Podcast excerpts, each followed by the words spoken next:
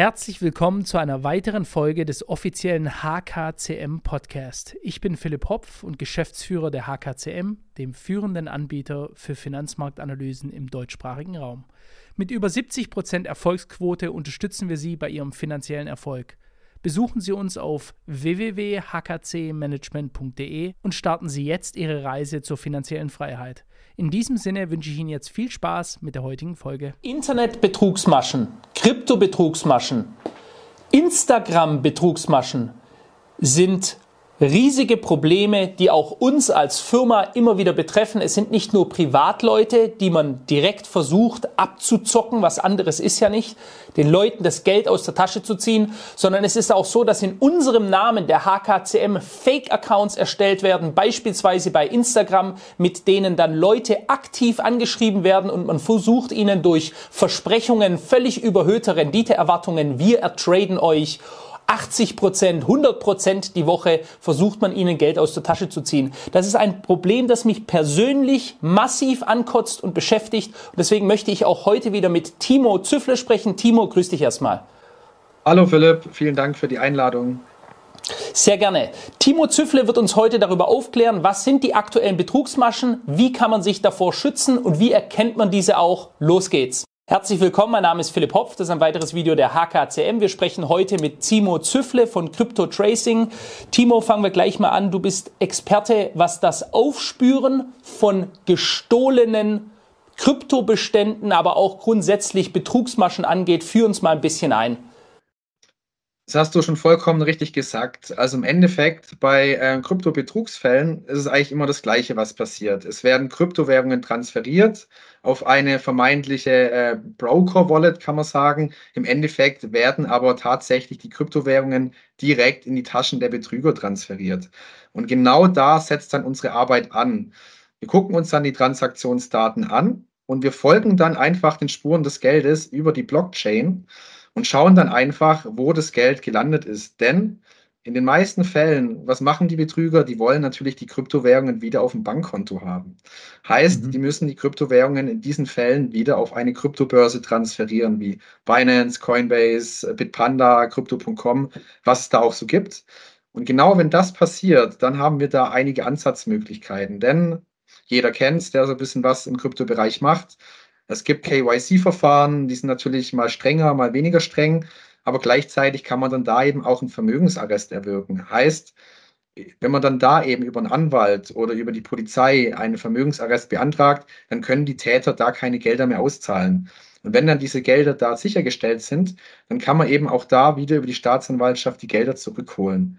Und das ist genau unser Ansatz, den wir verfolgen. Wir folgen den Spuren des Geldes und versuchen, diese dann wieder sicherzustellen und dadurch dann eben wieder zurückzuholen. Mhm. Ja, ich meine, wir haben ja schon mehrere Interviews gemacht und wir machen das auch immer wieder, weil mir das eben extrem wichtig ist. Das ist im negativen Sinne eine Wachstumsbranche. Wir sehen, wie mannigfaltig die äh, Betrugsmaschen sind. Diese Leute sind ja wirklich kreativ und ausgeklügelt in der Art und Weise, wie sie versuchen, die Leute abzuzocken. Ähm, führ uns doch mal ein, was aktuell die verbreitetsten Betrugsmaschen sind. Gerne. Also hierfür habe ich dann auch direkt eine Auswertung von Chainalysis und Statista vorbereitet. Mhm. So. Man sieht jetzt hier mhm. die Betrugsarten und die durchschnittlichen Einzahlungsbeträge. Und diese Statistik spiegelt auch genau unsere Erfahrungen wider. Führend hierbei ist immer der Romantikbetrug, man nennt, nennt ihn auch Pig Butchering Scam, also das Ausschlachten eines Schweins, bis eben gar kein Geld mehr da ist. Wie zeichnet sich diese aus? Man wird über Social Media angeschrieben, sei es Facebook, Twitter, Tinder, aber mittlerweile auch sehr oft Portale wie LinkedIn. Alles beginnt dann eben mit belanglosem Smalltalk, bis man dann eben langsam auf einen Broker gelotst wird und investieren soll. Also ganz, ganz kurz dazwischenfrage, ganz kurz Zwischenfrage, Timo. Das ist quasi, ich meine, ich denke mal, die meisten Leute haben das schon irgendwie bekommen. Einfach mal ein Hallo. Ja? Irgendwie, du kriegst von einer Person, mit der du gar nicht connected bist, ein Hallo. Das ist dann meistens ein Bild von einer hübschen Frau. Ich lösche sowas natürlich bin verheirateter Mann, ja, das kann ich auch allen Leuten nur raten, löscht diese Scheiß jetzt mal Spaß beiseite. Ähm, löscht das, aber es gibt dann Leute, die lassen sich dann auf Hey, hallo und dann geht dann irgendwie die Konversation äh, weiter, die dann über Wochen gehen kann, bis sich das Ganze aufbaut und überhaupt erst in die Betrugsrichtung switcht. Das ist also nicht so, dass das gleich nach dem zweiten Satz darum geht, irgendwie ein Brokergeschäft oder, oder ein Finanzgeschäft abzuwickeln. Genau, also muss wirklich sagen, also die Täter sind dabei wirklich auch psychologisch sehr gut geschult. Wir hatten da mittlerweile so viele Fälle, da bestand der Kontakt tatsächlich über Monate. Also da führen Leute wirklich tatsächlich eine richtige imaginäre Beziehung mit der Person. Also das ist ja. wirklich sehr, sehr gut gemacht. Und ja, die, die Freundin gibt sich dann meistens auch immer als äh, selbst als Investor aus. Wir, haben, wir bekommen so viele Anfragen, die dann damit beginnen, hey, ich und meine Freundin haben auf dem Broker XY 100.000 Euro verloren. Da ist es für uns oftmals schon Erfolg, den Leuten klarzumachen, dass die Freundin eigentlich der Täter ist. Weil es tatsächlich so gut psychologisch gemacht ist, dass die geschädigten Anleger manchmal gar nicht merken, dass die vermeintliche Freundin eigentlich zur Betrugsbande gehört. Ja, okay. Genau. Wenn wir da jetzt weitergehen äh, zum Investmentbetrug beispielsweise, der unterscheidet sich eigentlich lediglich in der Anbahnung zum Romantikbetrug. Hier ist es einfach so, die Anleger wollen tatsächlich proaktiv investieren, suchen Anlagemöglichkeiten, finden dann äh, eine gefakte Werbung der Höhle der Löwen. Das ist da so das beste Beispiel und werden dann auch wieder auf den Broker gelotst und direkt kontaktiert. Dann gibt es eben noch den Nachahmungsbetrug. Das ist dann eher wieder so ein nachgelagerter Betrug der entsteht erst nach so, nach dem Brokerbetrug, kann man sagen. Wenn man jetzt enorm viel Geld investiert hat, auf einen Broker beispielsweise, dann will man irgendwann auszahlen und dann ist es eigentlich immer das gleiche Vorgehen. Auszahlung wird verweigert. Und dann kommt dann immer, kommt man immer in den Teufelskreis rein. Dann kommen E-Mails von einer vermeintlichen Finanzbehörde, der FCA beispielsweise, man solle doch Steuern bezahlen. Wenn man die bezahlt, dann ist die nächste Betrugsmasche meistens, dass sich ein Mitarbeiter von Blockchain.com meldet, das Geld sei auf der Blockchain eingefroren und man soll nochmal Geld einzahlen. Und das geht eben so lang, bis die Leute kein Geld mehr haben. Ja, ja. Ich nenne das, ich nenne das den Exit-Scam. Äh, für mich, also in der Psychologie, die scammen, das erste Geld ist ja sowieso schon weg, bevor es überhaupt zur Auszahlung kommt. Die Leute glauben, da wäre noch Geld auf dem Konto. Das Geld ist nicht mehr da. Das Geld ist längst weg. Es soll nur suggeriert werden, als wären noch Gelder da. Und durch diese Gier, die ich dann dadurch äh, bei den Leuten entfache, dass die sehen, ich habe da jetzt 100.000 Euro drauf oder mehr, ja, also die, die Suggestion, die Illusion, dass das Geld da drauf wäre, dann verlange ich für den Exit, also den Ausgangsscam nochmal Geld, damit sie sich auslassen können, um ihnen das restliche, die, die restliche Liquidität auch noch rauszupressen. Genau, also es geht tatsächlich sogar so weit, äh, dass die Täter dann auch immer wieder Kredite empfehlen.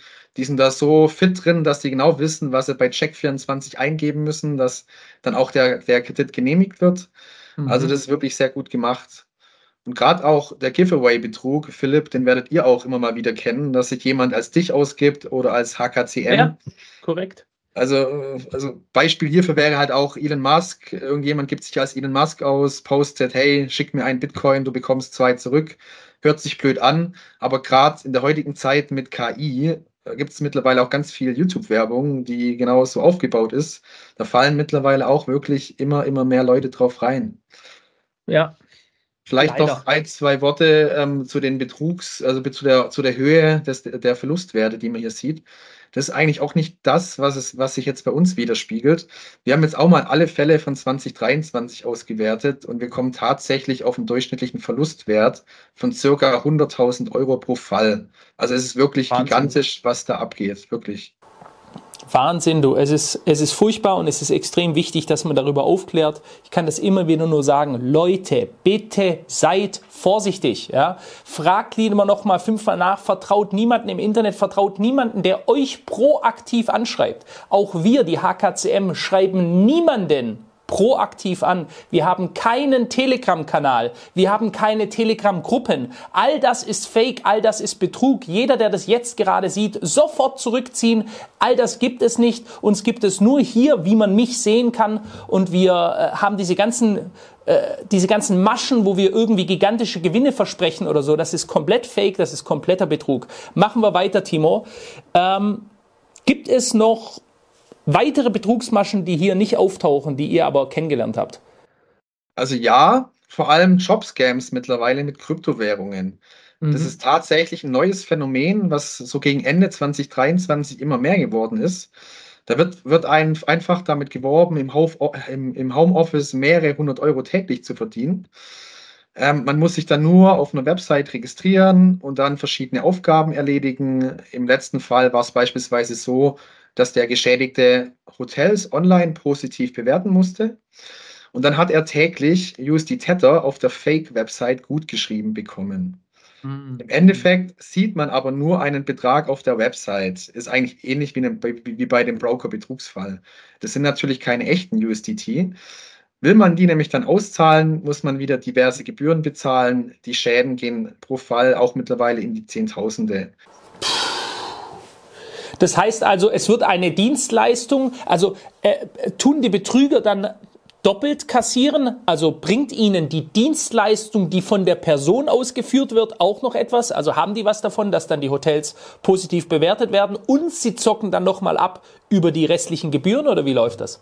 Also es ist tatsächlich so, in vielen Fällen ist es nämlich tatsächlich auch so, dass, dass keine Hotels bewertet werden müssen, sondern dass die Masche ist, zu sagen, hey, teste mal ähm, bei, der, bei der Bank XY ähm, ein Bankkonto da zu eröffnen und gebe uns dann mal die Daten weiter. Diese Fälle yes. sind natürlich noch viel schlimmer, weil die natürlich dann Zugriff drauf haben und darüber Geld waschen können, theoretisch. Verstehe. Also das ist dann eine Art von Identitätsraub dann natürlich auch, ne? Genau, Identitätsdiebstahl und das kann natürlich dann so weit führen, dass man dann sogar wegen fahrlässiger Geldwäsche da äh, strafrechtliche Probleme bekommt.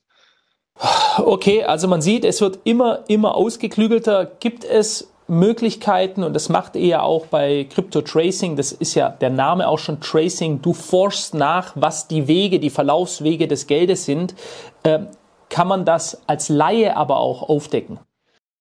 Ja, kann man, kann man auf jeden Fall. Da würde ich auch gerne mal was zeigen. Vielleicht da vorher noch äh, ein, zwei Worte dazu. Da gibt es noch so eine, eine Fake-USDT-Betrugsmasche.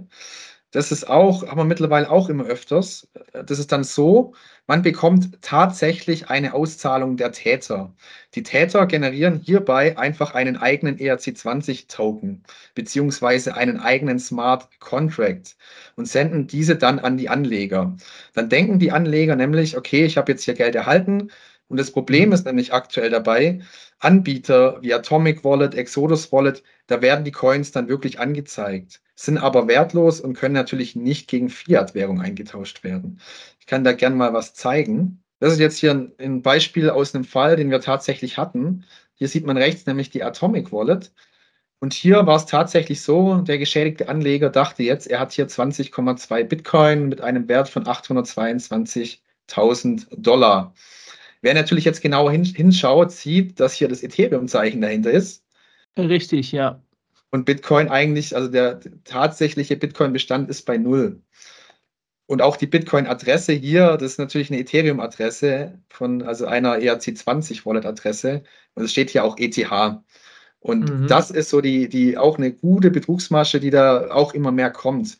Wie kann man das nun erkennen? Das kann ich auch gerne mal zeigen.